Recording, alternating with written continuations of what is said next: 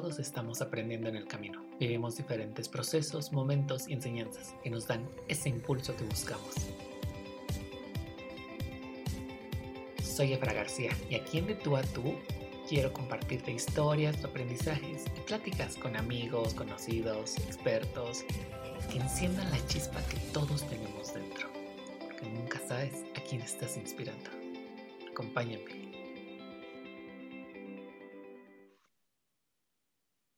Amigos, ¿cómo están? Qué gusto me da saludarlos el día de hoy en un nuevo episodio aquí en De Tú a Tú.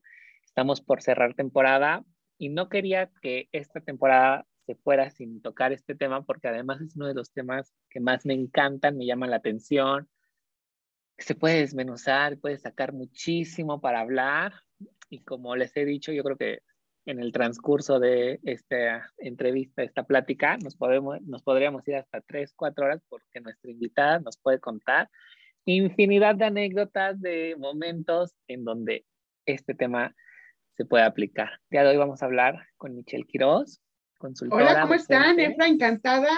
Muchas gracias a todas y todos. La verdad es que me encanta el espacio. Ya, por supuesto que soy fan, ¿no? Y bueno, este es un tema que nos apasiona y, en ese sentido, bueno, pues me encantará platicarles no, un poquito. y además tú eres la buenísima, la buenaza, buenaza. Sí, yo pregunté quién y me dijeron con Michelle. O sea, ¿no? la respuesta, la referencia, eh, docente, consultora y activista, Mitch. Qué gusto tenerte aquí en De Tú a Tú. Vamos a hablar de comunicación organizacional, pero antes de que empecemos, ¿quién es Michelle Quiroz? ¿Qué hace? Ok, te platico. Muy bien. Pues mira, soy orgullosamente mexicana por parte de provincia, soy mexiquense, radico en un municipio mágico, ¿no? Que es Metepec, pueblo mágico de mujeres y hombres artesanos, ¿no? Que han creado maravillas que se van al mundo, como el árbol de la vida, como la propia atlanchana y por supuesto una bebida wow, que es la atlanchana. Así que por favor, yo sé que nos escuchan en muchas partes del mundo, ¿no? Y en ese sentido, imagínate a las amigas de Francia y amigos y amigos de Francia que de pronto cuando vengan para acá pregunten por una eh, bebida espirituosa, una bebida del bar 2 de abril, una cosita verde e increíble que se llama garañón. Y pues bueno, ¿quién es Michelle Quiroz? Soy comunicóloga, tanto de licenciatura como en dos maestrías. Eh, la vida me llevó por estas cuestiones. Fíjate, cuando yo era niña, de pronto hacía mis programas de radio, ¿no? Así con mi grabadorcita, cassette, porque, pues, ¿no? Eh, me tocaba en esa época.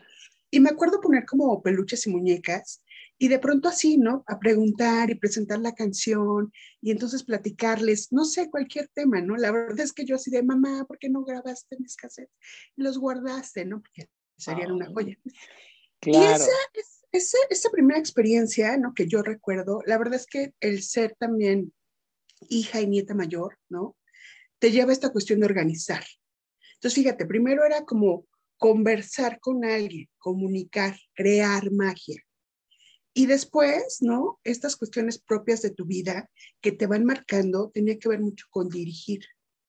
Okay. Y yo me di cuenta que en estas dos cosas, en comunicar, en crear, en imaginar, en innovar y en dirigir, era muy buena. Y entonces me fue llevando, ¿no? A una cosa importantísima. Yo creo que la vida como lo decía, nos va marcando.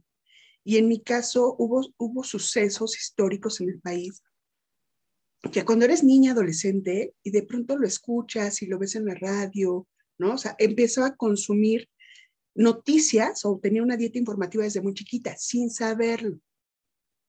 Pues porque pues, escuchas a tus papás, escuchas la música que ellos tienen, eh, las noticias, ¿no? Entonces, un temblor que yo tenía cinco o seis años, un temblor muy fuerte en el 85, ¿no? El saber qué había pasado con México, después la muerte de un candidato presidencial, una devaluación que con familias en ese entonces, pues te pega, por supuesto, ¿no? Y, el, y la aparición de la primera guerrilla electrónica en México, que fue la aparición del ZLN. Wow. Es decir, este ejército zapatista, ¿no? Con un hombre con una máscara y unos ojos profundos. Esas cosas me marcaron. Y la verdad es que me fui más a la política porque en este devenir, o sea, imagínate un país, para todos y todas que son también muy jóvenes y nos escuchan, de pronto en donde un partido hegemónico, es decir, el PRI, las había ganado todas. todas, todas las elecciones, todos los procesos, ¿no? Y de pronto hubo un, una división en donde partidos de oposición empezaban a tener pequeños espacios de toma de decisión. A ese partido le matan a su candidato presidencial. Fue eso, pero también que en el PAN, que es donde yo me acerqué, estaba el ejército zapatista, guerra, ¿no? O sea, imagínate esta cuestión de los medios. Y, que y la visión que tenías, ¿no? O sea, la visión que tenías siendo niña, adolescente, o sea, de niño y adolescente, adolescente ya, en donde te decían que un ejército zapatista que defendía sus tierras en una zona indígena, la más pobre de México. Y, y de pronto, en este contexto, hay un partido político que tiene un candidato presidencial, el jefe Diego Fernández de Ceballos, que también tiene una fuerza impresionante en su imagen, ¿no? me lo imagino aquí, con su habano, eh, que es un gran constructor mental, es un excelente orador, hablando de lo importante que era darle a México paz y democracia. Dije, wow, ellos piensan como yo. Y entonces ahí fue, dije, no, yo quiero tener algo que ver con la comunicación, pero con la política. Y tenían un spot espectacular en donde decían, imagínense todo así, cierren sus ojitos o visualicen, todo en negros y solo se escuchaba, México quiere paz, México, paz, México, paz, ¿no? Un jingle. Y al final, ¿no? Decía, México quiere paz, México quiere pan, partido, acción nacional. Y eso venía en blanco. Lo canto, me acuerdo, porque eso, dije, yo quiero hacerlo. Un mensaje tiene que ser tan poderoso que lo recuerdes que tenga un propósito y que después, como tú y yo, podamos recrear. Cuando la comunicación llega desde una institución, desde una, lo que sea, ¿no? O sea, partido político, empresa, etcétera, llega a la mesa, llega al bar, a la plática del bar con los amigos, llega a la mesa cuando estás con la familia y lo platicas, es efectivo. Y todo eso pasó en mí. Entonces, esta historia, ¿no? Analizando mi vida, analizando por qué la comunicación, por qué la comunicación política, por qué era importante crear mensajes exitosos para que al final tuvieran un efecto. Yo doy clases, ¿no? Doy clases, soy una apasionada también de la docencia porque yo creo que algo que nos debe, es, es, parte de un legado, o sea, yo, yo, yo sé que tú también las das, ¿no? Y seguramente lo compartiremos. Hay, han existido maestras y maestros que nos marcaron. y creo que en ese sentido, nosotros, universitarios, somos privilegiados, tenemos la obligación moral, uno, de regresarle a tu casa, que en mi casa es la Universidad Autónoma del Estado de México, de donde soy egresada. Igual, ¿eh? Sí, somos, otro hermanitos. es regresarles algo de lo que te dieron. Y a mí la universidad no me ha dado más que eh, grandes eh, satisfacciones, grandes em, logros, ¿no? Que me ha permitido. Y bueno, en ese sentido, mi clase no la dejo. O sea, mi clase en la universidad es sagrada. Porque ahí es donde están las mentes jóvenes revolucionarias, activas, innovadoras, que tienes que sacar de, pronto del molde, porque yo les digo, a ver, sí, hay materias muy teóricas y te van a servir, por supuesto, son la base. Hay materias a lo mejor, ¿no? Como las que yo imparto, que te van a enseñar el cómo hacerlo, el qué hacer y cómo hacerlo. Porque yo lo he hecho afuera. Y entonces hay áreas donde tienes mucho trabajo, hay áreas en donde tienes que pensar, de pronto empezar a pensar fuera de la caja, ser disruptivo porque si no, no puedes crear, porque si no, no puedes innovar. Y la comunicación exige eso. Entonces, em, así, después de toda esta historia que me encanta, esa soy.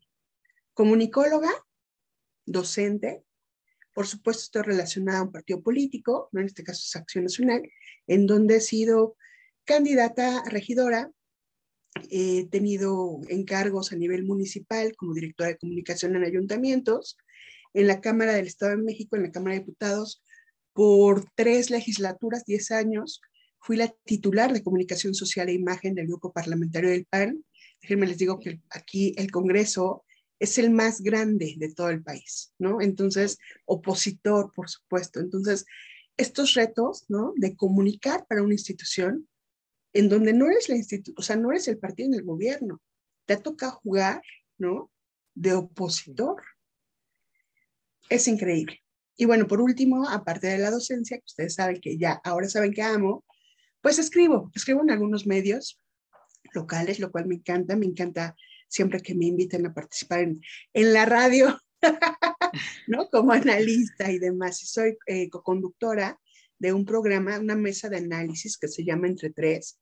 Permíteme el comercial todos los miércoles a las 7 de la noche en redes sociales, YouTube y Facebook.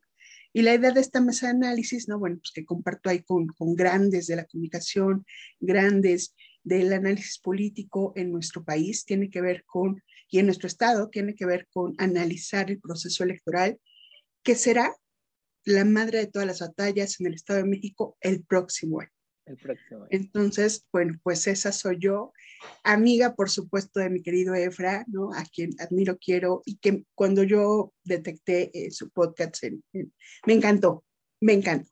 Ay, y bueno, pues, aquí, lindísimo, ¿no? Como siempre, y bueno, lista para platicarte de todo esto que me apasiona. Esa soy mi querida amiga, mi querido amigo. Síganme en arroba Michelle Quiroz en todas las redes sociales, ¿no? Amiga, docente y apasionada, por supuesto, de la comunicación y las redes sociales. Y estoy encantado de escucharte. Estoy así, no quería, no quería interrumpirte porque me encanta escuchar de historia, me encanta aprender de la gente y tienes muchísimo bagaje del que podamos aprender. Y justamente hablando de esto, bueno, estamos grabando un 13 de mayo, feliz día del comunicólogo ayer. Ayer, ayer comunicólogo. Entonces, este episodio lo van a estar escuchando como por junio, julio aproximadamente. Y todo esto se da porque admiro mucho tu trabajo, Mi. La verdad es que me encanta lo que haces, la forma en la que lo hacen, en la manera en la que también has logrado como destacar, porque además es un sector altamente competitivo en el que está. Eh, no puedo decir que es una industria, pero sí es una forma de vida sumamente competitiva y, que da pauta a reinventarse en muchísimos momentos. Vamos a empezar a, describiendo nuestro tema. ¿Qué va la imagen organizacional? ¿A quién aplica? Mira, tenemos que aplicar como esta cuestión de ir delimitando y ir conceptualizando, ¿no? Primero, ¿qué es la comunicación? La comunicación es un proceso. O sea, es un proceso porque lleva pasos. Es un proceso de intercambio entre una, dos, más personas, instituciones, como le queremos llamar, entes, que, que, se transmite información, ideas, pensamientos, actitudes, ¿no? Y en ese sentido, este intercambio pues, tiene un emisor y un receptor, pero en este inter, ¿no? Tenemos que ver qué quiere decir, cuál es el mensaje en sí, cuál es el objetivo de ese mensaje y a través de qué vínculo o canal lo enviará a su audiencia o a su receptor. Para que todo esto sea un proceso, la comunicación no es comunicación hasta que existe la retroalimentación. Si no existe este intercambio de roles entre el emisor y el receptor, no hay comunicación. Es decir, hubo un ruido, una entropía que impidió que se comunicara. Entonces, a partir de que queremos comunicar, hay que pensar, hay que identificar en qué estamos hablando de crear mensajes. ¿Qué mensaje quieres dar? ¿A quién? Aquí lo importante es determinar qué objetivo tienes, o sea, qué quieres comunicar, cómo lo vas a hacer, teniendo en cuenta, por supuesto, que tú quieres persuadir, vas a informar, vas a comunicar, vas a persuadir, vas a llamar a la acción o vas a conectar. Hoy en día hablamos de emociones, de formatos para redes sociales. Hoy en día ya no solo comunicamos, hoy en día conectamos con el otro. Y conectar, ¿no? Tiene que ver, o sea, esto de engagement, tiene que ver con, con esta cuestión de generar sinergias. ¿no? De crear en tu eh, receptor, en tu audiencia, que ahora, fíjate, si habláramos de productos, no sería solo el consumidor, le llamaríamos prosumidor, porque ese personaje, esa persona que antes tan solo te consumía, ahora modifica tu mensaje a tus productos. Le gusta interactuar con las marcas. Le gusta ser parte de las instituciones. Hoy estamos hablando que una de las tendencias es hacer a tu audiencia parte de tu estrategia de comunicación. Es como la boda o los 15 años o la fiesta. Todos queremos estar en la cabina con la Polaroid, tomarnos ahí con las emojis, ¿no? Y eso es la fiesta, o sea, la fiesta no es solo la presencial, esta comunicación o realidad objetiva de los que estamos aquí, tú y yo, ¿no? Platicando y nos vemos y nos escuchamos, sino porque en algún momento sabemos que tenemos amigas y amigos que por ahí de junio nos escucharán y dirán, ah, claro, ¿no? O sea, y entonces ellos interactuarán con nosotros cuando uno escuchen el podcast. Dos, le den seguir, por favor. Tres, lo comenten. Cuatro, lo compartan. Cinco, a lo mejor en alguna de las cuestiones que platiquemos se van a sentir identificados. O les va a salir una pregunta o querrán interactuar y llegarán a las redes sociales. Es decir, en todo este proceso te das cuenta, o sea, es ahorita que es real, objetivo, pero en algún momento va a ser una realidad subjetiva. ¿Qué va a permitir estas dos? Un, aquí es una interfaz, pero en algún momento es esta interpretación de la realidad que nos dan los medios de comunicación que nos da el, el vínculo a través del cual se va nuestro mensaje. Hoy puede ser un meme, puede ser un sticker, puede ser un spot, un video minuto, puede ser un video, puede ser un cartel. Lo importante es que sepas que en ese, en ese producto de comunicación, en, ese, en esa pieza estratégica de comunicación, tiene un objetivo, sabes a qué público va dirigido, y esperamos algo de ese público. ¿No? Imagínate, esto de lo que hablamos de la comunicación, pues el primero en hablar en algún momento de ello, pues fue Aristóteles. Obvio no decía que era comunicación, decía que era la retórica, ¿no? el que habla de lo que habla y cómo lo dice o a quién se lo dice. Y a partir de eso, bueno, pues hay muchísimas teorías que te han explicado, pero yo lo resumo en estos elementos del mensaje, ¿no? Hay un ethos, y vengo desde ese entonces. Hay un ethos. El ethos es la parte o la fuerza de tu emisor. Y ahí va la imagen. Vamos a remontarnos de pronto a esta cuestión, ¿no? De los eh, grandes oradores griegos. Seguramente, si yo les digo, oye, un orador, ¿no? O sea, vete a Platón y Aristóteles y sus alumnos, el Ágora, este, la academia, pues seguramente vamos a pensar en alguien que tiene una túnica blanca, y tiene un libro. Ajá, su cabello quizá rizado, rubio, ¿no? Unos ojos claros, podría ser. Podríamos ver una persona, a lo mejor nos imaginamos que podría tener algunas sandalias, ¿no? Este tipo de, de calzado, pero ya estamos creando, estamos dando, asignando ciertos valores, ciertos arquetipos de un etos. El etos es la fuerza del emisor. Y tu emisor tiene que ver en las habilidades de comunicación que tiene. Si tú le crees o no, digo, por supuesto que ahí le creían porque pues, eran súper listos y demás, ¿no? Pero imagínate que ya hablamos de una persona, le, es más, dijimos que era un hombre. Esos grandes oradores, ojo, pensamos en un hombre. Túnica blanca, caballera, cabellera que está rizada, rubia ojo claro, ¿no? Y que hablaba. Tenían este don de la palabra y hablaba a una audiencia. Ese emisor puede ser un Barack Obama, capaz de dar discursos increíbles y hacer un, digo, evidentemente con sus equipos, hacer un, un, match importantísimo con las redes sociales y comunicar y dar el mensaje y saber en qué momento decir Estados Unidos, ¿no? Somos más que, que estados rojos y azules, ¿no? O sea, somos todos. Y puede ser quizá un presidente de la República en su país en una mañanera. Es un ejercicio de comunicación.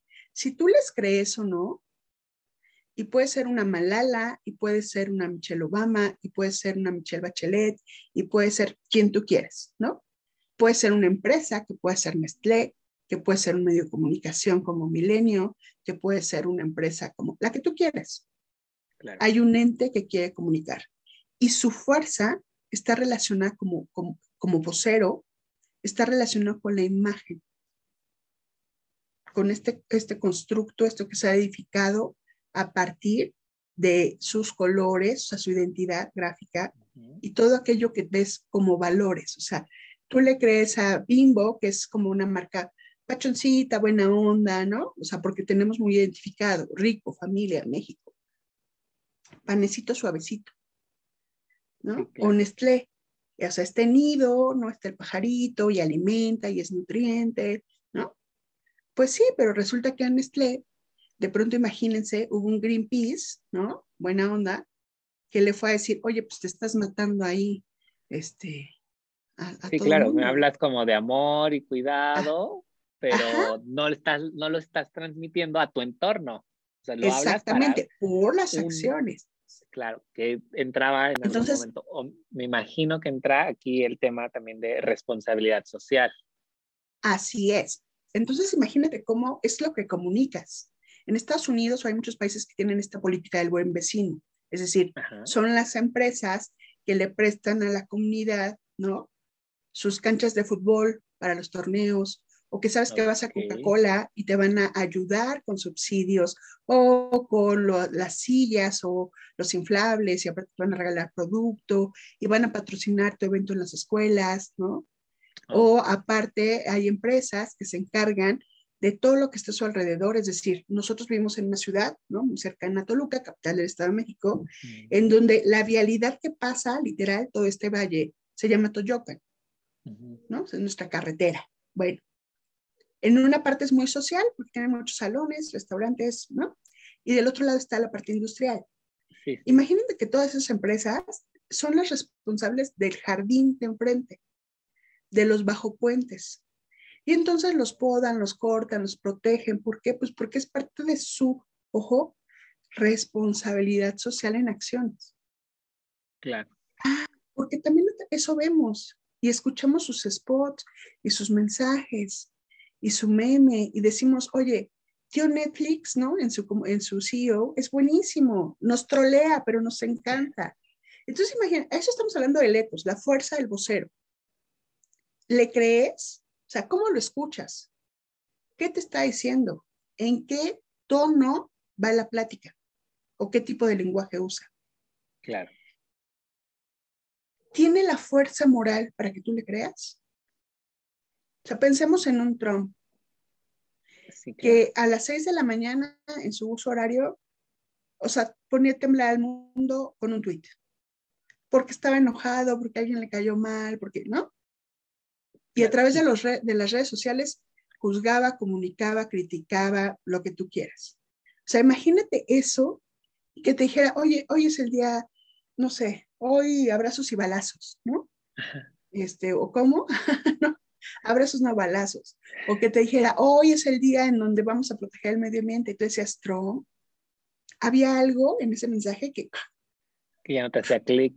Exactamente. Quiero llegar como a ese punto. Me da la, no solamente me da la impresión, quiero imaginar que muchos de estos mensajes conectan contigo, o puede que no, por tus creencias, ¿no? Por la educación que traes, por la formación, o simplemente porque estás transformándote y como seres humanos estamos en constante transformación, en constante cambio y lo que hoy es parte de mí puede que mañana ya no o puede que se vaya modificando. ¿Por qué? Porque yo le puedo creer hoy en día a un X empresa, pero mañana decir no, ya no, porque una pequeña acción modificó todo mi contexto. Y por eso es importante hablar de letos y luego hablaríamos, fíjate, del patos. ¿Qué es la empatía? A ver, amigas, amigos, ¿qué es la empatía? Seguramente alguien dirá, ah, pues es como ponerse en los zapatos del otro, ¿no? Que, es lo más común. Generalmente lo decimos, exactamente. Pero la empatía viene del patos, que son los sentimientos. El vocero, la marca, la persona, la institución, debe ser capaz de ponerse en los zapatos, ojo, o comunicar a las emociones del otro, de su audiencia. Empatos. Claro. Te pones al nivel del otro. Y es lo que decía Efra, ¿no? Porque eh, Kapler dice que los seres humanos somos los medios que consumimos. ¿Qué medios, qué noticias, qué música, qué, qué marcas, ¿no? Que te compras. Pues aquellas que van contigo, con tu forma de ser. Aquellas que ya te hicieron clic y que ya tienes ahí un vínculo emocional muy cañón para decir, yo siempre la traigo, la aporto, solo me pongo esto, ¿no? Ya, porque te gusta, o sea, no vamos a hablar de su calidad. Las defiendes, ¿no? Claro. O sea, las defiendes porque se, piensas que ni siquiera te pagan, pero se vuelven parte, tanta, tan parte de tu vida. Literal, aquí me acaba de lanzar un comercialote. como Liverpool. Sí, como Liverpool. Pero se vuelven tan parte de tu vida que cuando alguien te pregunta, es que vea, vea Liverpool, ahí vas a encontrar de todo, ¿no? Ajá. Puede que defiendas su servicio, su forma, la atención, etc, etc. Es más, hay gente que hasta termina llevando puestas las cosas y podemos regresar a eh, los carros de Mary Kate. O sea, hay muchísimos ejemplos, ¿no? que traes cosas y traes la marca no solamente en tu ropa. Ay, bueno, en la ropa. En que la es el bolsa. ejemplo más, lo más común, pero traes la marca en el teléfono, en esto, en aquello. Que alguien te diga, yo usuario iPhone, es que cámbiate a Android. No, por. Por. claro, ¿no? ¿No? O sea, una marca, si te das cuenta, o sea, la marca y toda su publicidad, en ese sentido, um, son invasivas. Sí, claro. O sea, la traemos y no chiquito. O sea, está padre que se vea que es polo, ¿no? O que es no sé qué, o que es no sé cuándo, y, y que mis tenis son tal, ¿no? Y aparte queremos la marca así, ¿no? Sí, que además es una de las grandes tendencias que están en el mundo de la moda hoy en día, ¿no? Que vengas Sí, con sí. la logomanía a todo Ajá. lo que da. Sí, o sea, nadie va a dudar que es un Dior, ¿no? Sí, ¿no? Que de manera muy así. personal no me gusta, pero que al final tienen una intención y una estrategia. Claro, son estatus. Pero fíjate que tú dijiste algo muy importante y quiero regresar a ello. Defendemos, hacemos nuestros.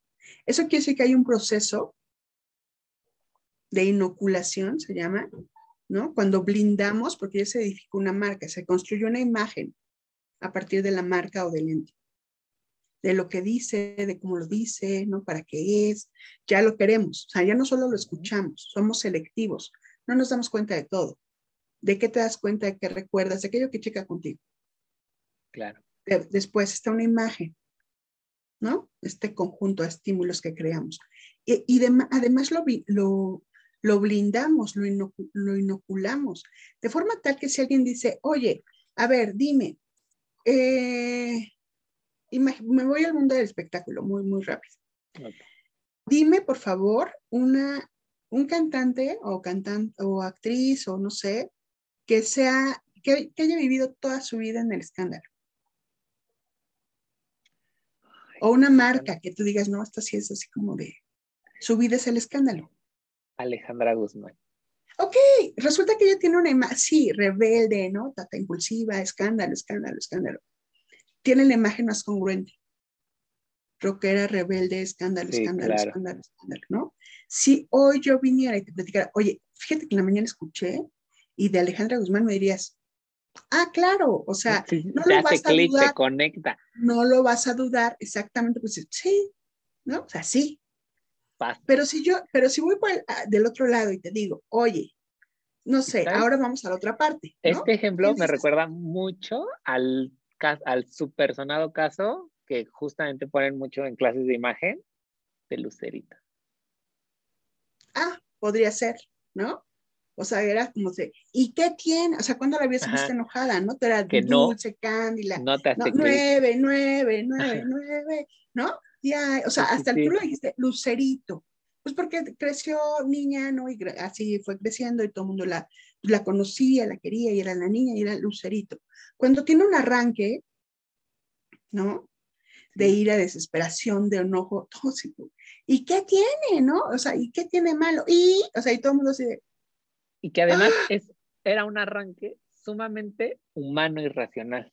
Claro. Bueno, no, no sé si racional al 100%, pero parte de todo. Que todo no era irracional, pero era humano, ¿no? O sea, que, era muy humano, muy normal, todo el mundo lo tenemos. Nada más que claramente, mientras estamos grabando esta entrevista, no voy a salir a cachetear a alguien o no voy a empezar a gritar, porque estoy representando a una marca o a un ente. Bueno, le costó que el siguiente año no estuviera, me acuerdo, en Teletón hablando del 999, ¿no? Sí, claro. O sea, ah, ok, y entonces hay un cambio. ¿Por qué, ¿Por qué nos llamó la atención? ¿Por qué la gente lo puede recordar? Porque no estábamos acostumbrados a eso. Estas dos figuras públicas tienen eso, son públicas y tienen atrás una gran cantidad de audiencia de personas, ¿no? Y, y, tú te dices, ay, hay algo que rompió.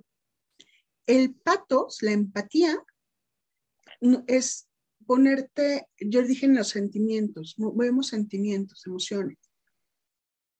Y entonces tú sabes si le llegas al corazón o al hígado. Las dos estrategias sirven, ¿no? Pregúntale al SAT. El SAT quiere que vayas y pagues, ¿no? O sea, es Dolores, no es, o sea, así no es Lolita, es Dolores.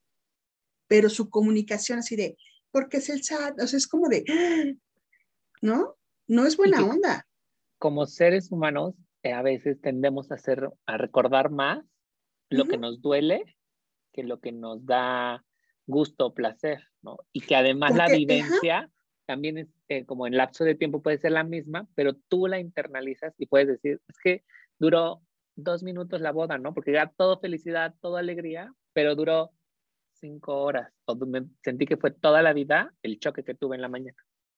Claro, claro. Pero ahí te va.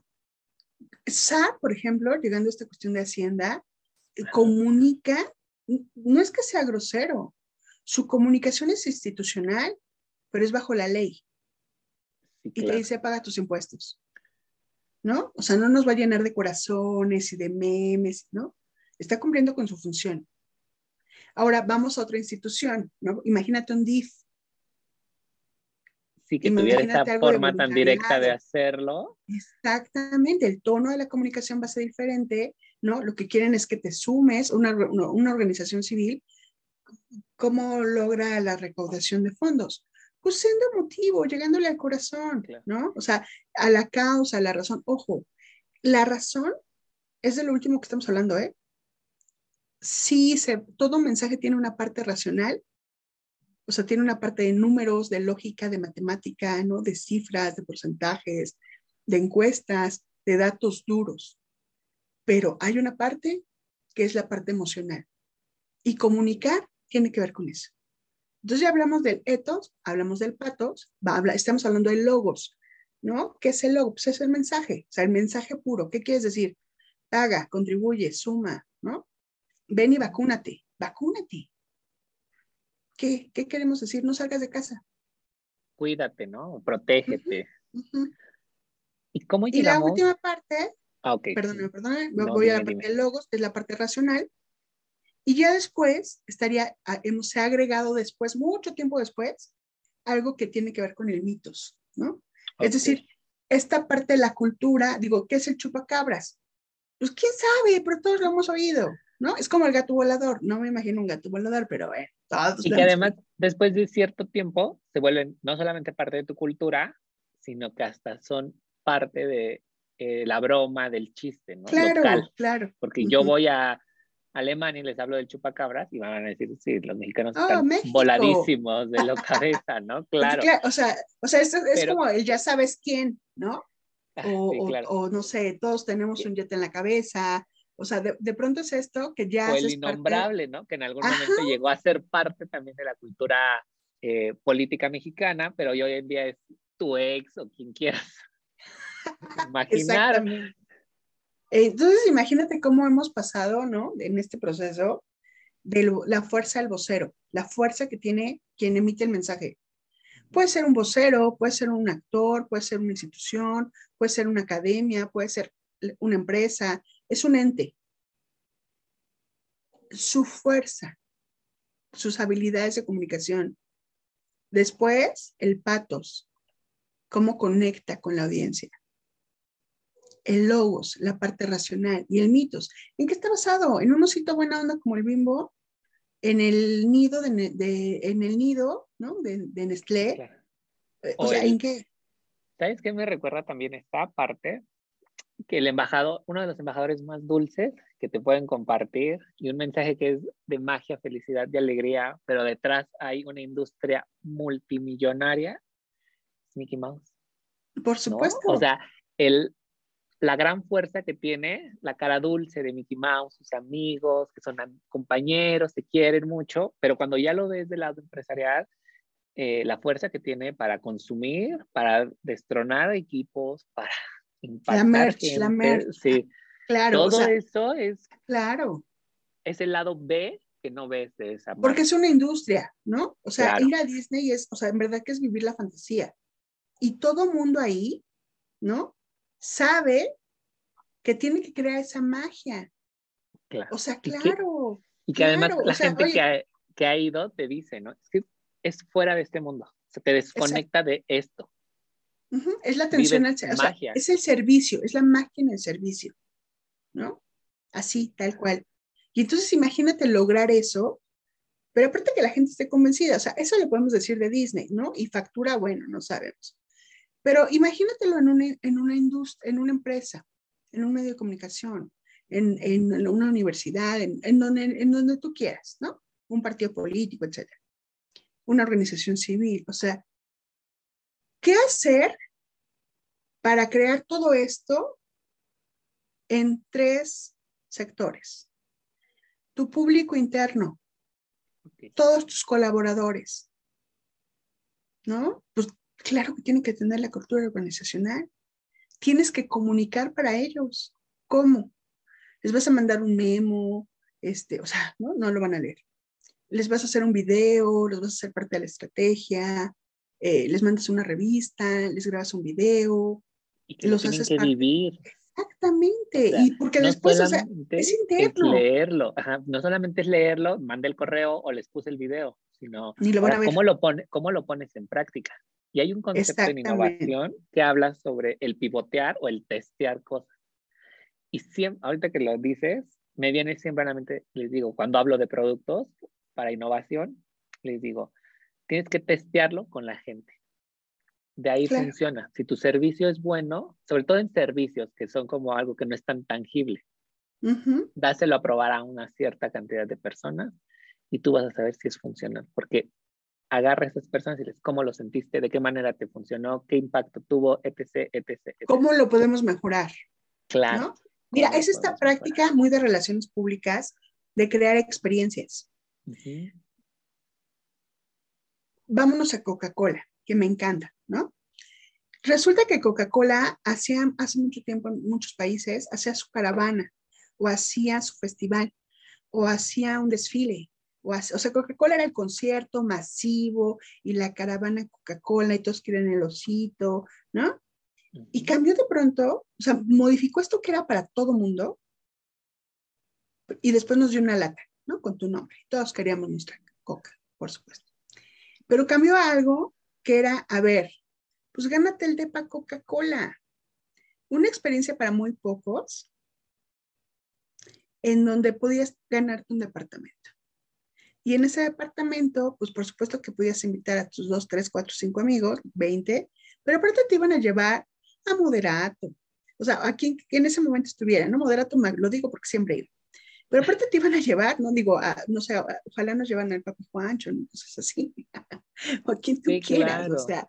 Pero al final de cuentas te iban a llevar a un alguien, ¿no? Al influencer, pero te iban a llevar al artista, pero te iban a llevar al cantante y tú. Y te ganabas tu depa. Esa fiesta chiquitita, parte de ese grupo, de 50 personas máximo, lo iban a grabar, videograbar, ta, ta, la foto. Y después todos los demás, o sea, todos estos que antes hubiéramos ido, íbamos a recibir esa información de que estuvo bien padre su fiesta, de wow, se lo no su depa, ¿no? Y fueron tal y tal y tal, y los videos, y, y, ¿no? O sea, hoy iríamos al TikTok y todas las redes. Son experiencias son tus embajadores de marca. Entonces, tú lo decías hace rato, a ver, tienes que probar, O sea, claro, no puede salir a la venta ningún artículo o servicio si no antes ya pasaron esos filtros. Claro. ¿No? Y si hablas de comunicación, tienes que pensar a ver cuáles son tus objetivos y a quién. Y a partir, porque de pronto, mira, yo lo veo en la academia, ¿no? Y lo aprendí, o sea, tú lo aplicas, y, en la vida real no te lo da más que la experiencia. No tienes que empezar a diseñar algo o a crear un concepto, porque la comunicación es crear conceptos. A partir de decir, es que a mí me gusta. Es que yo, no, no, a ver, ¿no? O sea, imagínate, te voy a poner un ejemplo. Yo tengo, por ejemplo, he hecho informes de un grupo parlamentario de 11 diputados. Un solo informe, en vez de que cada quien hiciera uno, iba a ser un solo informe, pero músculo, ¿eh? O sea, queríamos mostrar músculo. Teatro Morelos, lleno. ¿Saben lo que es llenar un teatro? O sea, ¿no? Aparte, de forma voluntaria, para ir a escuchar políticos, pues lo llenamos. Pero tenía que ser ese concepto, y ese concepto era concepto de fiesta, ¿no? De luces, de sonido, de magia, de pantallas, de sonido, de tener ahí a una, alguien que hiciera los honores, pero aparte las luces, o sea, pensé en la producción de un espectáculo. Ojo, de un espectáculo como si fuera un concierto. Desde tu boleto, tu invitación, cómo ibas a ir, dónde los van a recibir, por favor, ¿no? Tenía que estar listo eh, todo, el, eh, todo atrás un back para las fotos, para que la gente fuera llegando, ¿no? Decirles, esta es la clave de Wi-Fi, estas son nuestros, o sea, usa este hashtag, ¿no? Porque todo el mundo iba a transmitir, pero yo no quería solo que fuera al final las fotos, yo quería que fuera desde que llegara. ¿Qué experiencia les voy a crear. Claro, y empiezas como a jugar con esta mentalidad de ya no es el evento político, ¿no? Voy como a, la fiesta de o a evento de o a la presentación de, que es algo padrísimo que está en boga, que es el retomar qué están haciendo otros y puedo aplicar en mi industria, ¿no? Que es algo también que viene en los conceptos luego de design thinking o de innovación, retomar a empresas que, no sean de tu sector, pero que tú puedes aplicar en pequeños espacios. Sí, porque eso podría ser, no sé, un desfile, una pasarela, ¿no? El lanzamiento de un nuevo producto. O sea, ¿qué? ¿Qué te sirve? Que las personas tengan la experiencia. Porque ellos son mi público. Ojo, y no se queda ahí. Se quedaba en lo que estamos transmitiendo en tiempo real. Pero aparte, ¿no? En los, cuando alguien hablaba su foto y de inmediato, ¡fum! Y aparte pensar que la prensa tenés que mandarle el boletín, el video, las mejores fotos, o sea, ¿no? Links, etcétera. Pero aparte, todos aquellos que no fueron y querían seguirte, querían ver la transmisión. Pero aparte, tenías a la par, ¿no? Que estar subiendo espectaculares y pensar en qué va a decir la prensa. Hablo de, del periódico como tal. ¿Cuál quieres que sea la noticia de ocho columnas? Yo voy por la portada. Y, entonces eso no se acababa. hasta, sí, justo eso de lo que quería llegar. Hasta que después, ¿no? Vive los mejores momentos, busca tu foto acá, ahora mándenme sus fotos, estamos, ¿sabes? O sea, tenías que crear y después darles el periódico de lo que estaba pasando. Cuando alguien iba a salir, toma, toma, toma, toma, ¿no? Empezaba a repartir y era un ejército de personas y eso, ojo, empezó con la creación de un concepto. Claro. ¿Qué quieres comunicar? ¿No? Espectaculares en todo el estado. Digo, hablo evidentemente pues de los municipios que nosotros teníamos, ¿no? Como gobierno. Sí, claro. O las vialidades más importantes. Justo esto es importante porque estamos hablando de un antes, ¿no? Desde que planeas el concepto, la forma en la que lo quieres aplicar, los recursos que vas a necesitar, y ahí está nuestro antes. El durante, que es la vivencia, cómo lo estás llevando a cabo, y un después, que es te entrego ya tus experiencias, te entrego tus fotos, te entrego eh, donde tú saliste y ahora tú dame esa retroalimentación, ¿no? Dime qué te pareció, qué te llegaste, porque ya lo viviste, ya me subiste las fotos en el momento del evento presente, pero también si te hago llegar algún detalle, algo físico, me vas a volver a compartir fotos. Imagínate, entonces, el crear, el comunicar, tiene que ver con innovar, tiene que ver con estrategia, ¿no? Tiene que ver con presupuesto, tiene que ver con un antes, ahora y después. Tiene que ver con lo, con lo físico, con lo ahorita en esto, pero tiene que ver con el BTL, ¿no? Siempre les digo. Y tiene que ver con lo que está pasando en lo digital. y con el impacto después, ¿no? Y cómo le agradeces o cómo tratas de buscar esa, esa retroalimentación, acuérdate del otro. Oye, ¿te gustó? Contéstame esta encuesta, mándame tus fotos, ¿no? Y todo eso ya los estamos haciendo parte de la estrategia desde que llegaron. ¿Por qué? Porque teníamos un objetivo, porque sabíamos quiénes eran nuestras audiencias y vuelvo al tema. El tema no solo es interno, la comunicación es externa, ¿no? Todos aquellos que te consumen, que te compran y los que no, hasta tu competencia, ¿no? Porque y cuando tienes, exacto, y cuando tiene en medio algo, pues es el público interno. Perdón, mixto, ¿cuál es ese público? Pues de pronto puede ser tu proveedor o pueden ser otros canales de comunicación y en ese sentido, pues tienes que abarcar a todos, ¿no? Entonces, comunicar tiene que ver con crear. Yo siempre les digo, yo hago magia, ¿no? O sea, la idea, una idea, la tienes que hacer realidad. Imagínate si eso no tuviera estrategia, si no tuviera un mensaje definido y si no, o sea, algo que de pronto no se hace es, ¿y cómo lo vas a evaluar? ¿Cómo evalúas un mensaje?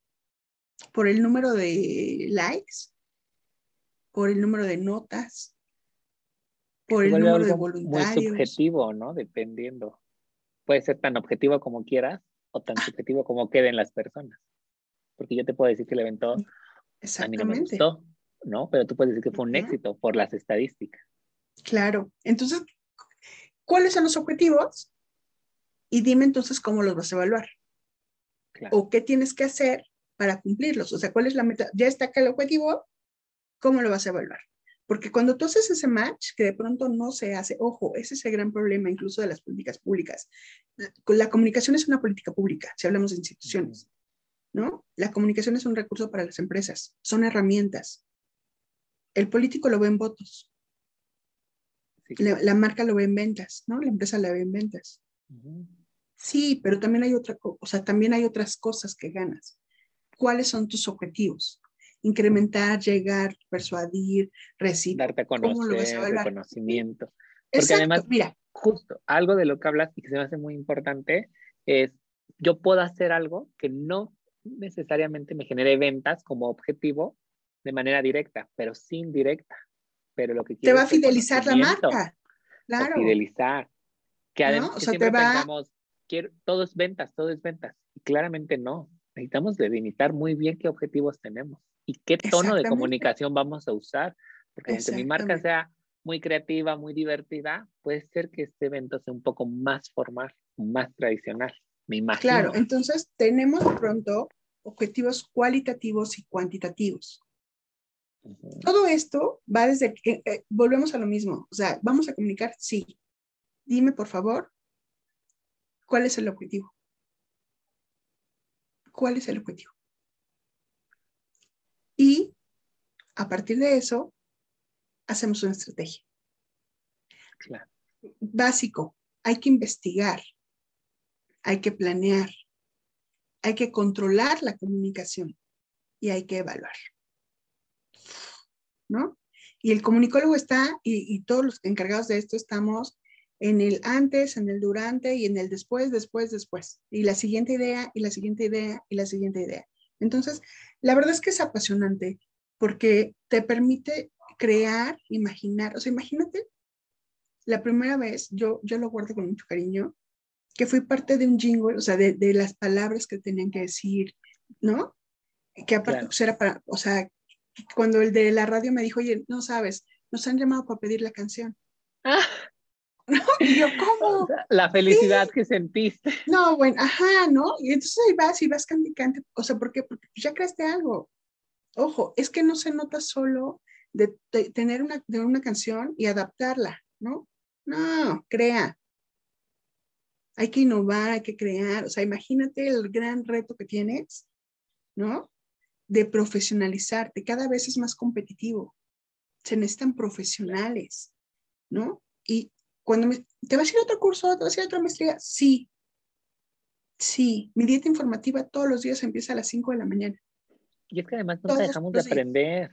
O sea, realmente, justo que es algo que tengo como intención y en el podcast es, hay historias que te inspiran por la forma en la que te la cuentan las personas, pero también compartir esta información. Yo solamente me veo como el canal en donde su voz la prestan ustedes. Ustedes son la voz que le da vida al podcast porque realmente ustedes son quienes comparten su conocimiento, su experiencia y es parte de lo mismo. Claro, imagínate, ahorita que hablabas de eso, cuando yo era estudiante y empecé a ir a los congresos de comunicación política y de marketing político, yo decía, wow, ¿no? O sea, eran así como las vacas sagradas. Hoy en día no solo trabajamos juntos, también fueron mis maestros, ¿no? Algunos fueron ya mis maestros. También hemos trabajado juntos o también han reconocido mi trabajo. Claro, que era como llegar a la cima del ¡ah! Everest en ese ¡ah! entonces, ¿no? Me imagino. Imagínate, o sea, es que es padrísimo, ¿no? O sea, cuando alguien que tú admiras, que dices, es que este es el, ¿no? O sea, el uno, ¿no? Te reconoce, o cuando sabes que tu trabajo fue tan bueno que, oye, a mí me ha pasado mucho para América Latina, ¿no? De pronto, oye, ¿por qué no nos platicas tu experiencia? ¿no? En la comunicación legislativa, en la comunicación política, y entonces ya te encuentras, o sea, empiezas a hacer, a hacer comunidades. Algo muy fuerte ahora es que empezamos a hacer comunidades de, ojo, comunicólogas políticas, consultoras, o sea, porque también ahí se ha ido abriendo brecha, ¿no? De pronto era solo como pues, los hombres, ¿no? Sí, pues, Las mujeres, pues sí, pero poquitas, ¿no? Ahora somos nosotras las que también creamos nuestros espacios y vamos pujando, pujando, pujando para hacer más y, darle esa valía de trabajo. Entonces, la verdad es que comunicar para mí es una pasión, ha sido mi vida, me ha, dado, me ha dado comer, ¿no? Es un gran reto, es algo que yo enseño, que tienes que estarte actualizando todos los días, todos los días. O sea, hoy, mañana y en la noche y ver qué funciona y ver cuáles son las tendencias en redes y actualizarte, no quedarte atrás y ver lo que se está haciendo bien, e irte al congreso, y irte al networking, ¿no? O sea, no para, no cesa, es un mundo cambiante. No, tendríamos que eh, parar el mundo y ni así como fue en 2020 con la pandemia, tendríamos que más bien cortar los canales de comunicación para no saber, aislarnos del mundo y aún así seguiría el proceso de comunicación de manera muy local. Claro, no, imagínense, o sea, la comunicación es esta parte también que nos permite interactuar, ¿no? Sí, claro, porque lo hacemos del diario. Ajá, pero incluso nosotros mismos aprendimos o tuvimos mejores herramientas de comunicativas a partir de estas interfaces. Sí, claro. cuando decimos, ay, es que aprendimos a sonreír con los ojos, sí, claro, ¿no? O sea, por supuesto. Y después, o sea, ver los tiempos, o sea, es como el que hace TikToks, ¿no? O vas a hacer un en vivo, o vas a usar un reel para Instagram. O sea, en realidad dime si no nos estamos acostumbrando a los formatos. Sí, claro. Es, es una forma diferente de comunicarnos, de aprender. Por ejemplo, a, a, mí este formato de audio me funciona mucho porque me puedo estar peinando, puedo estar cocinando y es algo que encontré en común con algunos de los entrevistados y con la gente que lo escucha. Claro. En la el primer año que Spotify me da las eh, estadísticas, yo dije, ¿en qué momento pude atravesar 14 países?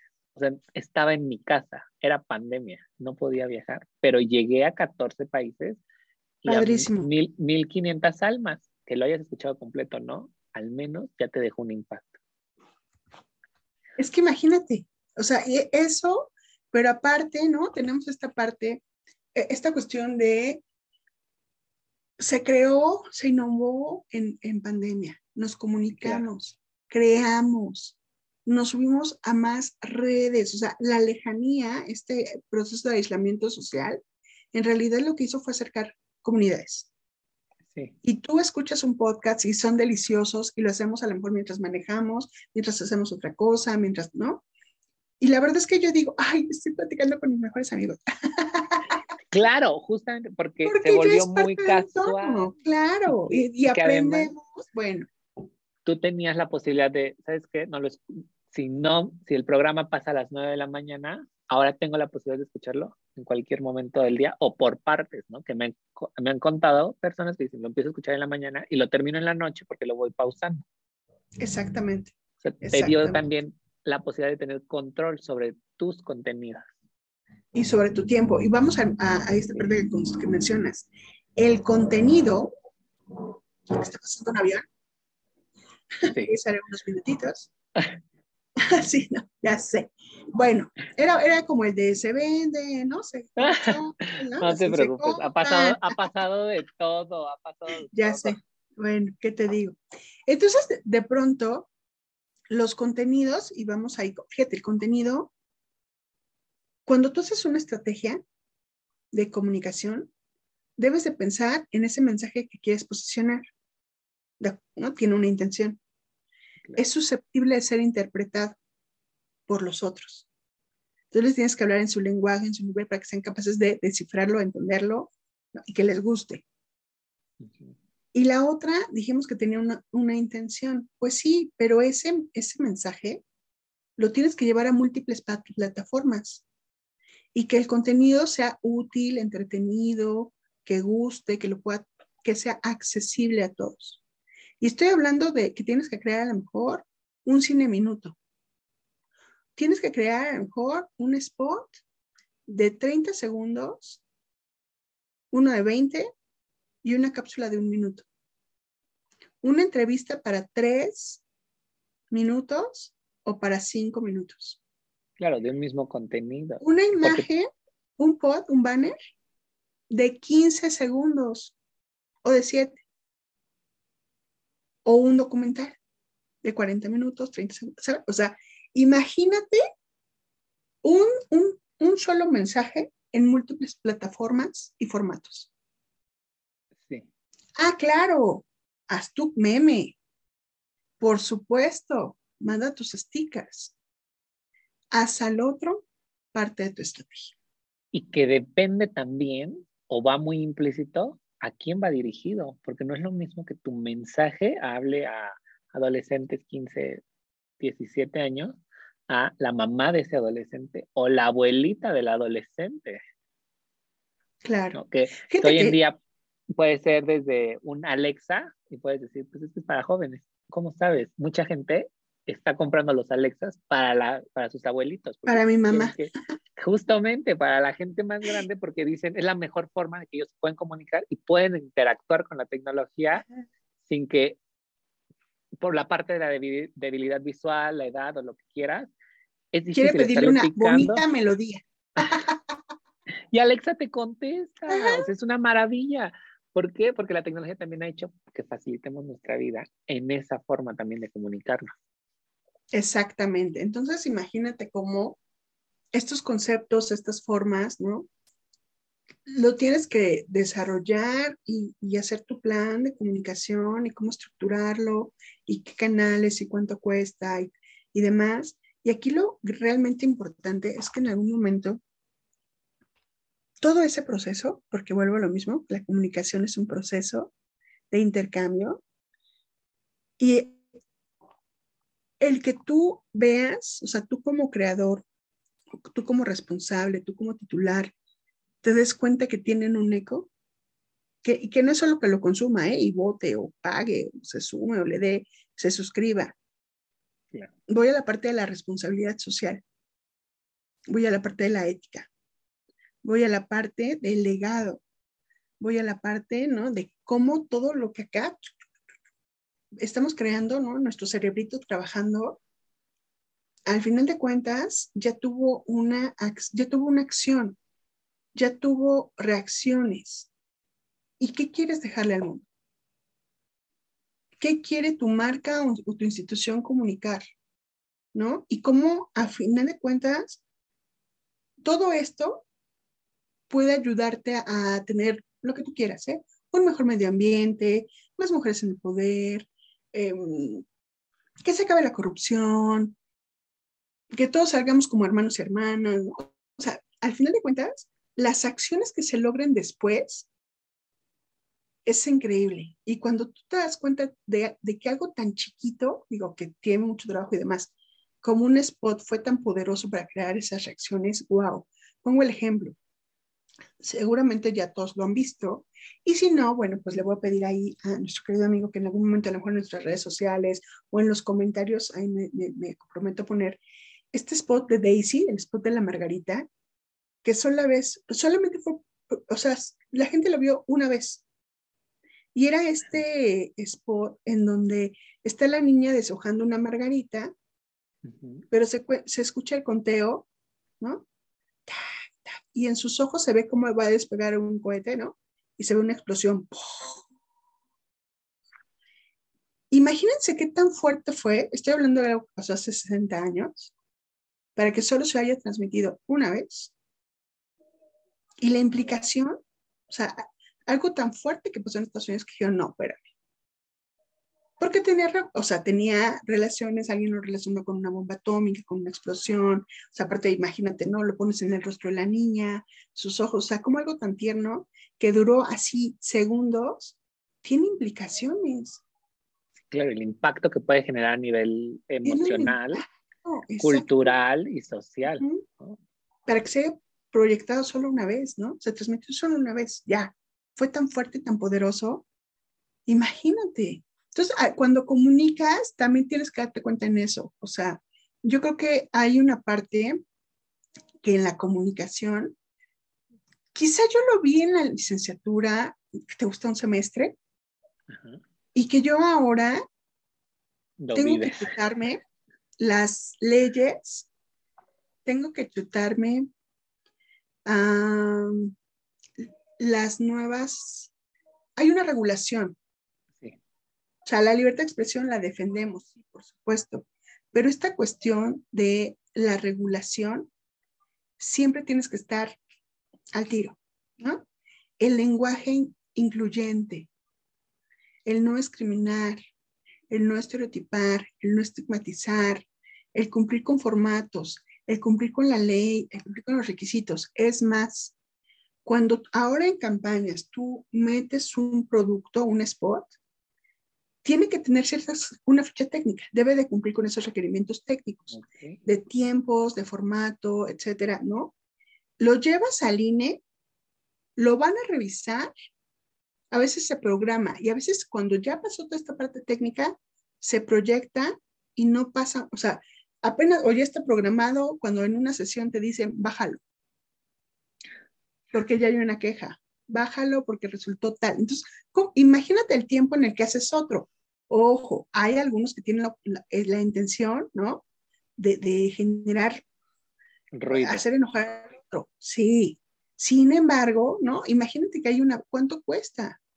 Sí, no, no es algo Esta parte de legal, desde las imágenes que vas a usar, las personas que van a salir, el tono de la comunicación y cumplir con esa parte legal que sale de la parte de, de la comunicación y de la cuestión técnica, que va al lenguaje, que va a la no discriminación, que va a la inclusión, a fomentar la inclusión social, el respeto a los derechos humanos, es decir, hay otra parte, ¿no? Entonces, esto de ser profesional también te exige cumplir con esta parte, no solo la técnica, sino la legal.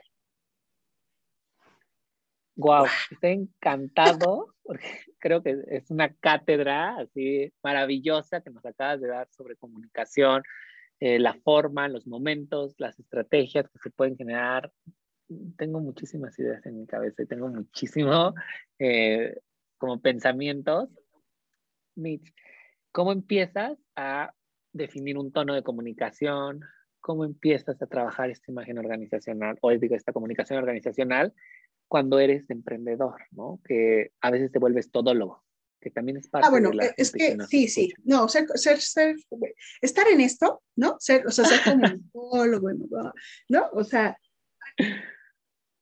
somos todólogos, siempre, siempre. ¿Cómo hacerlo desde la innovación desde el emprendimiento? ¿no? Yo lo digo muy fácil. Vamos a hacer un plan. Y si quieres, en otro, te ofrezco con mucho gusto platicarles de cómo se establece un plan y los ¿no? Bien padre, sí. Increíble. Ya, me comprometo. Cosas básicas. ¿Qué necesitas? ¿Qué quieres? Define tu objetivo. O sea, dime qué quieres escríbelo, ¿no? O sea, ponte ahí, redacta. Ya hiciste este ejercicio, ahora vamos a hacer la estrategia.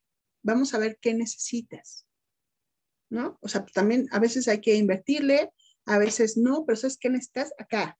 pensarle. Mira, hoy la tecnología nos permite, por ejemplo, yo amo Canvas. Sí, claro. amo todo esto que es Zoom y no sé qué, y, ¿no? y todas las apps que hay para hacer este, tu, tu, o sea, sí, o sea, tus audios y demás, que de pronto hay que pensar en, a ver, vamos a hacer una imagencita. Oye, ahora vamos a hacer tal cosa, ahora vamos a postearlo. ¿Cómo comunicar desde el emprendimiento? Bien fácil.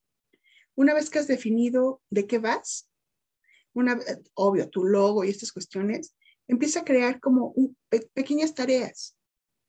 Empieza a programar publicaciones para redes sociales. A ver, los lunes, ¿no?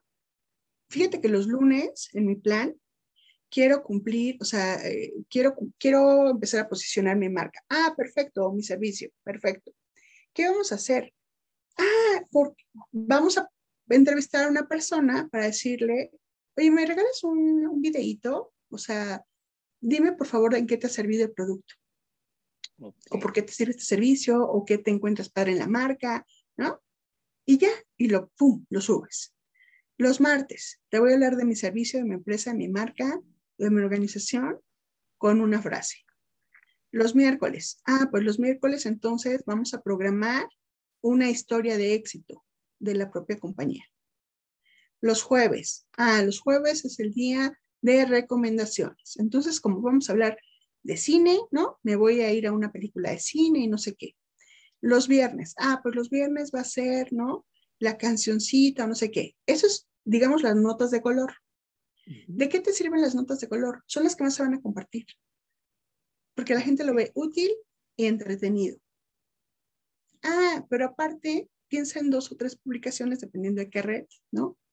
Con la finalidad de eso no basta. ¿Qué le vamos a poner entonces? Ah, pues le vamos a poner, ¿qué, qué fue, por ejemplo, no? Me encanta, acaba de pasar lo de el 4 de mayo. O piensa que viene, o, el Día de la Madre, ¿no? O que fue el Día del Comunicólogo, o que viene el Día del Maestro. Entonces vamos a crear, acuérdate que a la gente le encantan las listas. ¿No? Los 10 tipos de maestro, ¿no? Y ya se si tú le das una serie en las historias, por ejemplo, la gente lo va a consumir. Si tú le preguntas, y a lo mejor, mira, la verdad es que ni siquiera te contestan, ¿eh? O sea, es que te contestan muchos y hay unos que no pegan, no importa. Cuando te contesten, ponlo, ¿no? Y te da material a ti, claramente. Claro. Y si no, vete a lugares comunes. Mira, yo lo que recomiendo siempre es utilizar puentes de, puentes de comunicación. ¿Cuál, es ese? Bueno, tú debes de partir de tu estrategia, creando una narrativa, la narrativa de marca, la narrativa de institución, la narrativa de empresa, de lo que tú quieras, es qué tono vas a usar. ¿Cuál es tu tono? La forma ¿Cómo lo que quieres hacer? ¿Eres retador? ¿Eres alegre? ¿Eres qué tono? Formal, profesional, ¿no? Divertido. exactamente, una vez que eliges el tono, empieza a crear y piensa a quién le vas a hablar.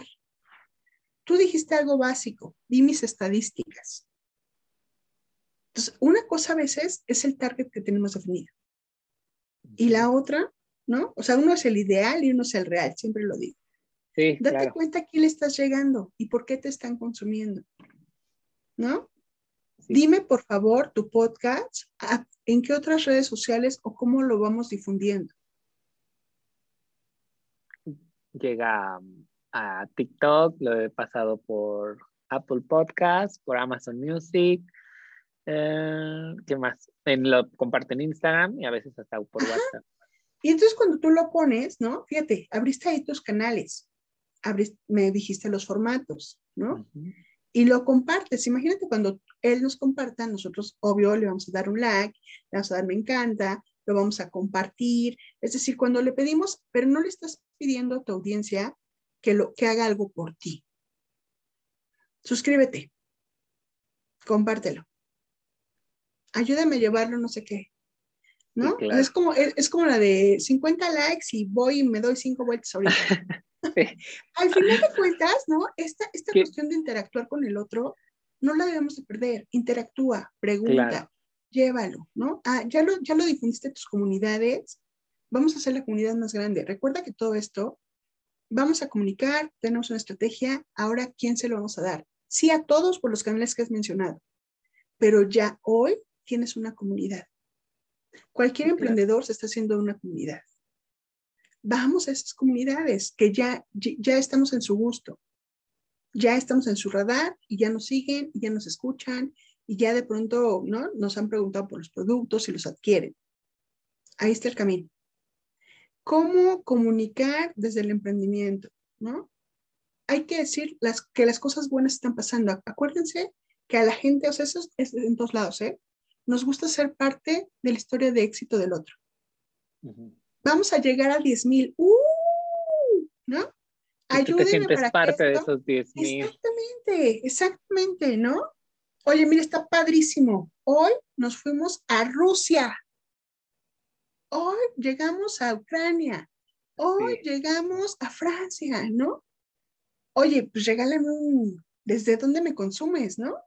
Regálame un videito, regálame una foto, regálame, wow. Y entonces, imagínate qué padre sería que pusieras esta imagen de los países en otra red social y todos diríamos, ay, no manches, ¿no?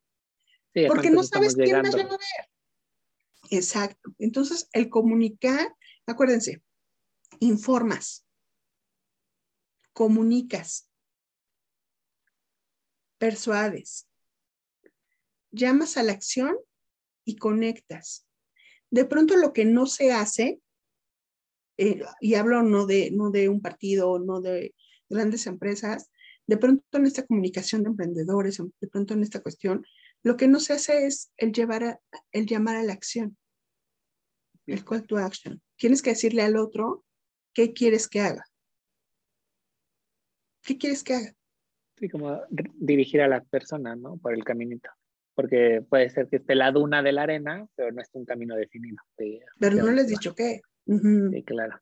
¿No? Y al final vamos a esta parte que es hoy, hoy por hoy, conectamos conectamos con el otro, de forma emocional, por supuesto.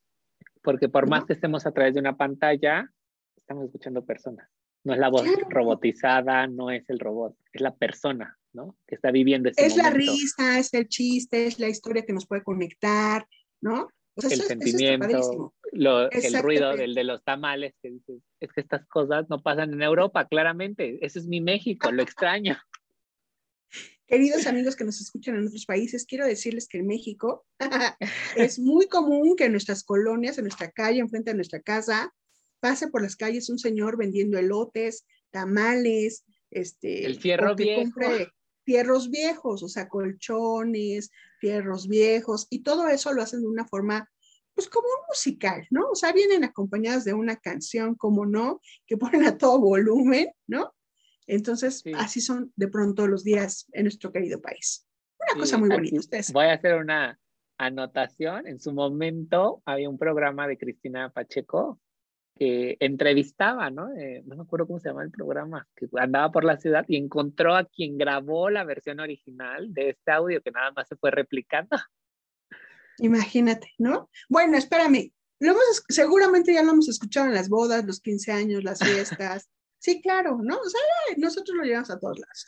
Pero imagínate esto, digo, al final de cuentas son historias, son anécdotas. Entonces, cuando tú comunicas, y pensémoslo así, define una estrategia, trabaja en contenidos, no hay otra, ¿eh? No es magia, es trabajo. O sea, sí creamos, sí creamos magia, sí innovamos, sí creamos conceptos nuevos, pero hay que darle mañana, tarde noche mañana, tarde, noche y programar y estar al pendiente de qué nos dicen en redes sociales y estar al pendiente si llegó una carta, contestarla y si llegó un correo también.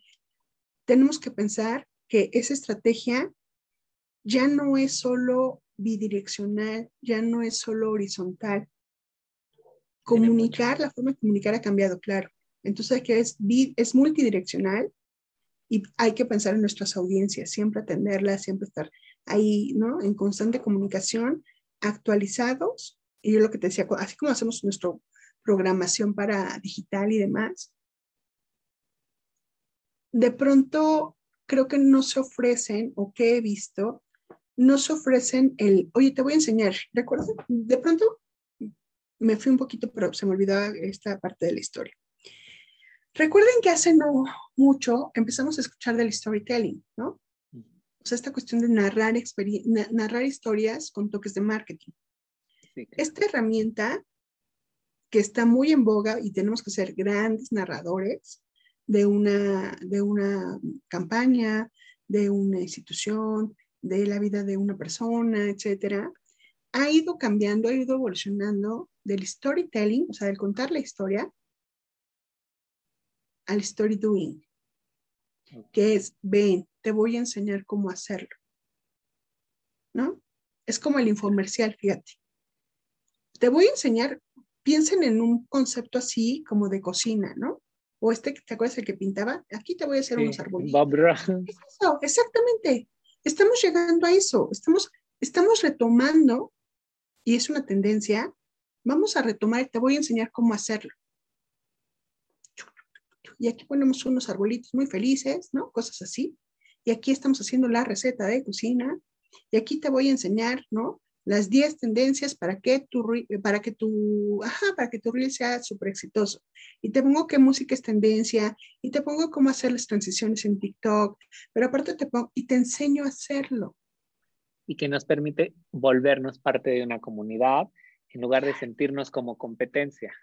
Ya somos esta comunidad de creadores de contenido o de beauty bloggers o de lo que se te ocurre y venga a la claro. mente, ¿no? Te voy a enseñar cómo hacerlo. No tan solo te voy a decir, está padrísimo este labial y lo compré y wow, y así pinta. No. Te voy a enseñar que de acuerdo a tu tono de piel y no sé qué, ¿no? Ah, básico, colorimetría, si tú quieres. Sí. Pero ya le diste un plus. Le diste un servicio gratuito que te va después a réplica. Exactamente. ¿no? O sea, puedes tener tus embajadores de marca, ¿te sirven? Sí, por supuesto, ¿no? ¿Qué hacen? Pues reciben tus productos y ellos te promocionan. Oye, ¿y si, y si cambiamos esta cuestión del influencer por la tendencia al nano-influencer? Te platico rápido, eso lo hace eh, Converse. Converse busca en las ciudades a sus embajadores Converse. Y entonces lo que hace es, a ver, chavos, ¿no? Acá súper jóvenes, millennials, centennials, más bien centennials, tómense sus fotos con sus Converse, creen una imagen. Entonces, por favor, ya sabes, like, comentarios, porque pues, los más, los que se viralicen, ¿no? Pues van a tener. ¿Y sabes qué les dan? Les dan calzado. Claro, que son los, los niños que están en, en los parques eh, jugando con patineta, el que va y hace un picnic, el que pasa a su perro, que son la gente que usa Converse. Yo dentro de ellos, ya, no, ya no tan centennial, y claramente muy millennial. Pero fíjate cómo estos embajadores, ¿no? No es, o sea, no es el que tiene acá, uy, ¿no? Su, su cuestión de oro, su, botón de oro en, en YouTube o los... No, o sea, son personas que están muy comprometidas con una causa. Siguiente. Y que justo de esto iba la pregunta que te iba a hacer, era, ¿cuál es, hacia dónde se dirige esta comunicación? Pues fíjate que en las tendencias tiene que ver, a ver, ya estas cuestiones de, estos em, dispositivos, ¿no? Estas experiencias, la experiencia eh, online, o sea, ya lo hiciste, acuérdense del, DEPA de Coca-Cola, ¿no? O sea, esta experiencia en la vida real la vamos a llevar a redes. Eso sigue. Dos, hay un concepto que tiene que ver, yo les pregunto a todos, todos ustedes, que seguramente ya lo vieron, ¿qué vende Nike? ¿Qué vende Nike? Acuérdense de sus spots. Ajá, pero ¿qué vende? Vende un estilo de vida. Mm, ¿qué, más? Otra cosa. Sí, ¿qué más? A ver, palabras, palabras. Díganme una palabra. A ver, a nuestro, a, todas aquellas amigas y amigos que nos escuchan. Que nos están escuchando. Díganme, por favor, piensen en una palabra que vende. Sí, me queda claro que es ropa deportiva, ¿no? Pero vamos a, a artículos. Vamos a pensar en palabras. Algo muy fuerte, algo muy poderoso. Alguien puede pensar a lo mejor y va a decir deporte, libertad, éxito, experiencia, no rendirse. ¿Qué vende? Las marcas empiezan a pensar en vender libertad, éxito, amor. Todas estas cosas, de pronto valores universales. Me viene a la mente el, poder hacerlo, justo, ¿no? Como el, el tener la iniciativa de poder hacer algo. Ahora nos vamos a ir y van a recordar, seguramente todos lo hemos visto, que esto es fantástico de Nike en sus campañas y sus spots de historias de las hermanas Williams. Sí, claro. ¿No? Y a mí me encanta uno porque ese dije, ese me lo hicieron a mí. el que seguramente te van a criticar porque te han dicho intensa, te han dicho, ¿no? O sea, claro, sé tú misma. Intensa, aguerrida, fuerte, ¿no? O sea, claro. Entonces, si te das cuenta, están sumándose a olas porque todo ese contenido tiene que ver con la fuerza de las mujeres. Estamos viviendo la ola, estamos viviendo, estamos experimentando toda la sociedad en general, la cuarta ola del feminismo. Este spot, de seguramente te han dicho, este, enojona, no sé qué, ¿no? Líder, caprichosa, no, sí. Fuerte, ¿no? O que, pero que tiene que ver justo. Y al principio empieza a poner como estereotipos y después tiene que ver con palabras fuerza, ¿no? Sí. Campeona, aguerrida, luchadora, claro. Todo lo que te dijeron que no era una mujer.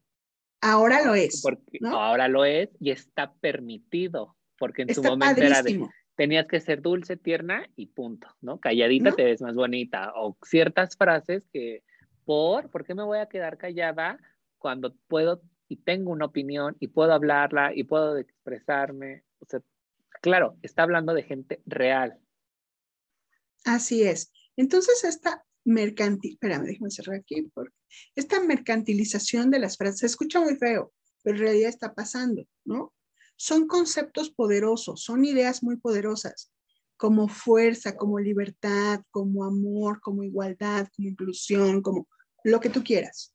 La tendencia está en comunicar eso y sumarnos. Ok, siguiente, estamos comunicando ideas, estamos creando experiencias, microexperiencias, te vas entonces a las personas, o sea, sí está padre tu embajador, tu embajador de marca Canon Plus Ultra, ¿no? O sea, acá tu mega influencer, pero también nos vamos al nano influencer, a la persona real. Véanlo con Dove, por ejemplo. Sí, que ha sido una de las campañas más exitosas, ¿no? Y que, que migró a que muchas marcas de belleza, que es parte de, Ajá que cambias el estereotipo. Justamente la mañana escuchaba en un podcast, dejaron de ser las modelos rubias altas de 1,80 y piel perfecta por la niña, la adolescente que tiene imperfecciones y que se siente cómoda con sus imperfecciones y que ahora lo puedes decir. Porque es más real que seas tú una persona con cierto tipo de piel a una piel inmaculada. Debemos de pensar que las audiencias son cada vez más jóvenes más críticas, más informadas, pero también nos gusta lo inmediato, ¿no? Contenido líquido, rápido, ahora, entretenido, útil. Si nosotros hacemos que nuestro contenido logre con esto, ¿no? O sea, de pronto les digo, es como este, es como un formato, ¿no? Piensa, por favor, en una aplicación de citas. Tinder. Ajá. Ok. Dime cuál sería su modelo en tres palabras. Conexión.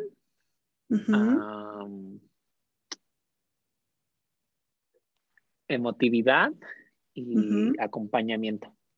Ok, fíjense cómo, ¿no? De pronto yo les digo que es como un modelo, ¿no? Que la comunicación se vuelve un modelo. O sea, para hacer match, tienes tu producto, tu mensaje, tu servicio, tu empresa, tu marca, tu partido, lo que tú quieras, tu institución. Tenemos que hacer match para tener una cita. ¿No? Y la cita es la, mover a la acción. Y el match es conectarte con el otro. O sea, ¿cómo lo, vas, ¿cómo lo vas a enamorar? ¿Cómo le vas a informar? ¿Cómo le vas a decir? ¿Cómo le vas a gustar? ¿Cómo vas a llamar su atención? Así. Necesitas un buen producto. Ok, ya lo tienes. Esa es la mitad de la estrategia. Ahora vamos a comunicar, vamos a hacer match, vamos a conectar con ellos. Y entonces tendremos la cita. ¿no? Este nuevo modelo, o sea, en realidad existió toda la vida, pero ahora es así. Pensemos en... Solo cambiaron los canales. Claro, pensemos en un funnel de marketing, ¿no? Este embudo. ¿Cómo atraemos a los nuevos clientes hasta, hasta fidelizarlos? O sea, de todos, ¿cuáles cachamos y cómo? Entonces, eh, las tendencias van a eso. Uno, cada vez más vamos a tener esta interacción por chatbots o por WhatsApp, WhatsApp, em, Telegram, Signal, en algunos casos WeChat, dependiendo de los contextos, se están creando, o sea, son esta, es esta tecnología de proximidad que son herramientas de venta increíbles. La audiencia pasó, imagínate, a mí me llamó mucho la campaña de, de Biden, me llamó mucho la atención, porque eran como estos grandes eventos o los conciertos que en algún momento empezamos a ver, que era el concierto en tu auto. ¿No? O sea, porque teníamos que guardar los espacios. Digo, ya ahorita ya fue el Vive Latino y ya todo se olvidó, ¿no? Y que quiero otro Coldplay y ya, ya, lo que era, ¿no? En México, ya sabes. Después de, de casi nacionalizarse. Ajá, exacto. Entonces, de pronto, llega el momento en que dices, a ver, estos, estos grandes eventos, que se volvieron eventos de pocos, pero eran transmitidos por múltiples plataformas, están en tendencia. Hace, eh, Estados Unidos es el país con una historia de, democracia y de elecciones más viejo, ¿no? Bueno, resulta que a, inicios de, de, 1900, o sea, a inicios del siglo XX, hacían campañas electorales en los vagones del tren. Y era una tendencia que traían. Entonces era como la estación del tren, estaba el vagón que era una plataforma, ahí estaba un podium, ¿no? Banderitas, ya saben. Entonces ahí llegaba y hablaban. Hoy, tras pandemia, hubo un Biden que llegaba a un estacionamiento, una plataforma enorme, ¿no? Y gente en sus autos a la distancia. Dije, no, bueno, la pandemia nos retrocede 100 años en un contexto Era lo muy mismo, nada más que estábamos viviendo en otra época, en algún momento eh, en una entrevista con la revista Vogue, en un número que sacaron, decía una historia en un mundo completamente diferente, ¿no? Porque fue antes de la pandemia, ¿no? Cuando hicieron la sesión de fotos y todo, y me quedó muy grabada esa frase porque dije, es que sí era un mundo completamente diferente. O sea, no nos tocó vivirlo a nosotros, pero son cosas que ya se habían hecho a lo mejor en su momento. O por las que ya habían pasado la humanidad. Claro, entonces imagínate de pronto Exacto, no, bueno, y, lo que seguirá, ¿no? O sea, bueno, la, comunicación a través de estos dispositivos, este, las fuerzas, viene el story doing, lo que decíamos cobra cada vez más fuerte, los podcasts van a subir aún más, ¿no? Por cierto, aprovecho para felicitarte, para darte las gracias, porque para mí es muy importante siempre tener este acceso a nuevas plataformas, el compartir mi pasión. O sea, y en verdad que el día que nos digan, nos hacemos, ahora para la próxima temporada, con mucho gusto hacemos una segunda parte. Sí, súper padre. Entonces, esto va a estar padrísimo. Déjame ver bien. Ya. Estoy encantado, de verdad, es que no quiero quitarte más de tu tiempo. no, ni te preocupes. Plática que creo que puedo catalogar como una masterclass porque la información Ay, qué padre. Yo la forma en la que lo has compartido, muy dinámica, muy accesible para que la podamos entender todos los que estamos dentro de este mundo de la comunicación, el diseño, el marketing, pero también todos los que no y que queremos acercarnos a, ¿no? a esta parte nueva, relevante y que vivimos en el día a día. Voy a ir cerrando. No seas malito, dame tres porque no sé por qué no. No, no te preocupes. Aquí y no quiero que se nos acabe antes de que Dame un minuto, solo me conecto a otra. Dame un minuto. Sí, sí, sí, no te preocupes.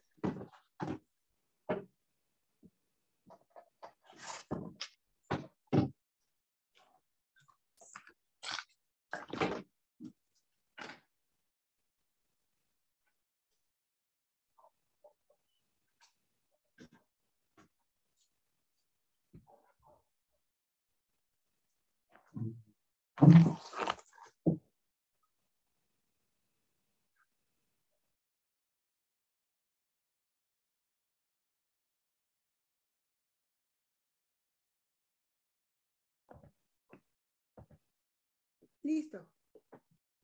Súper.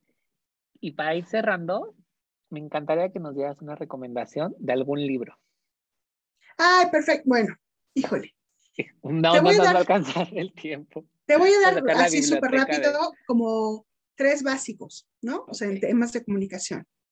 Uno, o sea, así tal cual, tienen que leer de Ismael Crespo, el de gerencia de una campaña electoral, es básico, está súper entretenido y vienen ejercicios de otros países, otros contextos, de quien ha sido eh, los, los grandes estrategas de la comunicación política.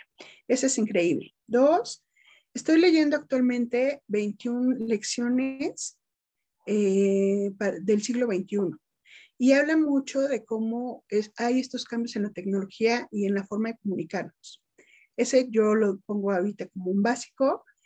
Y tres, eh, fíjate que me gusta mucho, mucho, mucho, es de Lucía Panque y te habla de eh, comunicación para mujeres, o sea, comunicación en liderazgos femeninos. Eh, Lucía Panque es también una consultora brasileña y les va a encantar. Entonces, esos serían como mis recomendaciones en este momento. Y ya, digo, ya si me lo permites, ¿no? De barquero. Adelante. Cualquiera que, cualquiera que encuentren de relaciones públicas de barquero, bueno, pues no le van a perder, ¿no? O sea, la verdad es que siempre son eh, libros que te llenan de, no solo del concepto, que va más allá, que te dicen que han hecho, que te hablan de casos exitosos y que siempre aportan al debate de estas ciencias, ¿no? De estas disciplinas o de estas herramientas. Entonces, para mí, esos son como los que hay que leer. Mitch, ¿y el mejor consejo que le puedes decir a alguien que quiere iniciar en este mundo de la comunicación? Comunicar es, una pasión, comunicar es un arte. Si tú dejas que tu historia de vida te lleve por el camino de la comunicación, te lleve por el camino de la creación, te lleve por el camino de dirigir, no hay pierde. La comunicación es tan grande que puede ser audiovisual, que puede ser dedicarse a los medios, hacia la prensa, que puede ser institucional, que puede ser organizacional. La verdad es que es un mundo, es una licenciatura, es una carrera, es una disciplina de las ciencias sociales que ha estado presente a lo largo de la historia del mundo. Si no conocemos la historia, si no conocemos los procesos, nos estamos perdiendo de el saber cómo hacerlo y cómo mejorarlo.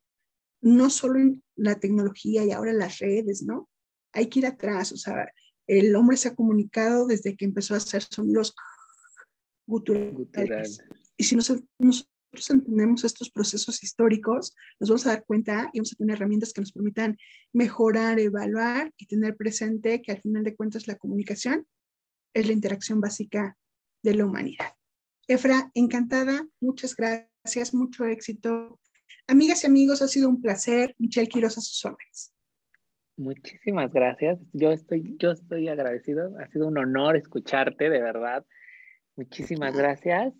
Eh, amigos, toda la información que pueda servirles, todo lo que hayan aprendido de este podcast, por favor, compártanlo, etiqueten a nuestra invitada, arroba Michelle Quiroz.